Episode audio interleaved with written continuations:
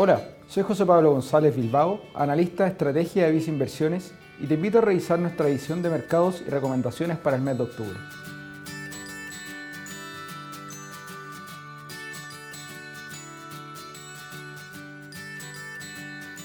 Durante el mes de septiembre hemos visto una serie de noticias que han hecho creer a los mercados que el auge económico global podría estar estancándose.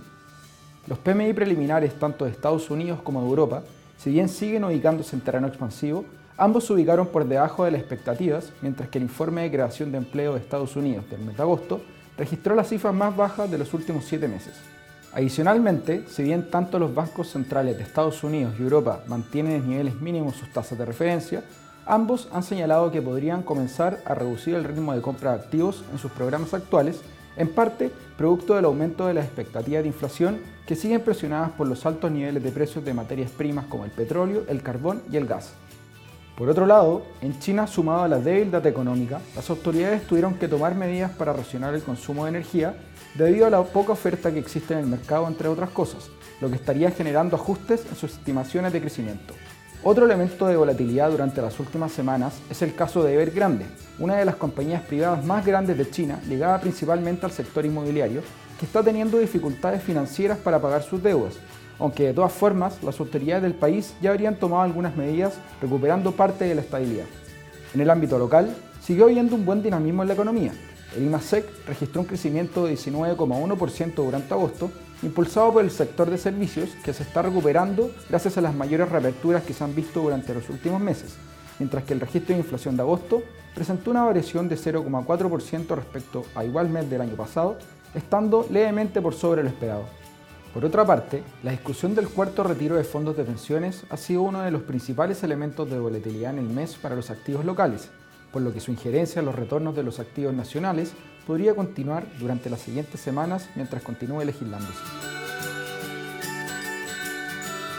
Septiembre fue un mes negativo para los mercados financieros, donde predominó la aversión al riesgo de los inversionistas en un contexto de mayor incertidumbre. Por el lado de la renta variable, el índice global MSCI World registró una rentabilidad de menos 4,3%, con caídas tanto por el lado de los mercados desarrollados como emergentes. En cuanto a la renta fija, las tasas de bonos del gobierno de Estados Unidos presentaron un alza importante durante el mes, internalizando un contexto de mayor inflación donde la Reserva Federal pueda comenzar en los próximos meses a recortar sus estímulos monetarios, lo que llevó también a una apreciación del dólar a nivel global. Lo anterior, junto a una caída de cerca de 6% en el precio del cobre y otros factores locales, llevaron al tipo de cambio local a cerrar el mes levemente por sobre los 800 pesos. Creemos que la importante recuperación exhibida por las distintas economías hace algunos meses podría estar desacelerándose.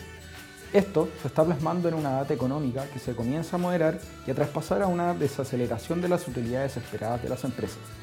Dado este sentimiento de incertidumbre que está predominando en los mercados, consideramos que es un momento oportuno para neutralizar la mayor exposición que teníamos en renta variable internacional en nuestros portafolios, entregando así una mayor posición a la renta fija internacional principalmente explicada por un aumento en los bonos de Estados Unidos con grado de inversión de corta duración y manteniendo así una mayor exposición a activos denominados en dólares.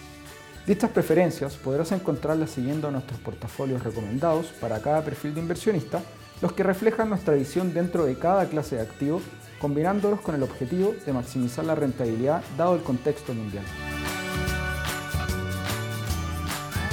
En la renta variable internacional tenemos una mayor preferencia por mercados desarrollados por sobre emergentes, los que podrían verse perjudicados por la rápida desaceleración de China. Así, tenemos una visión más positiva hacia los mercados accionarios europeos. En relación a la renta variable local, continuamos recomendando mantener una posición selectiva, con preferencia por compañías que tengan actualmente una mejor posición financiera,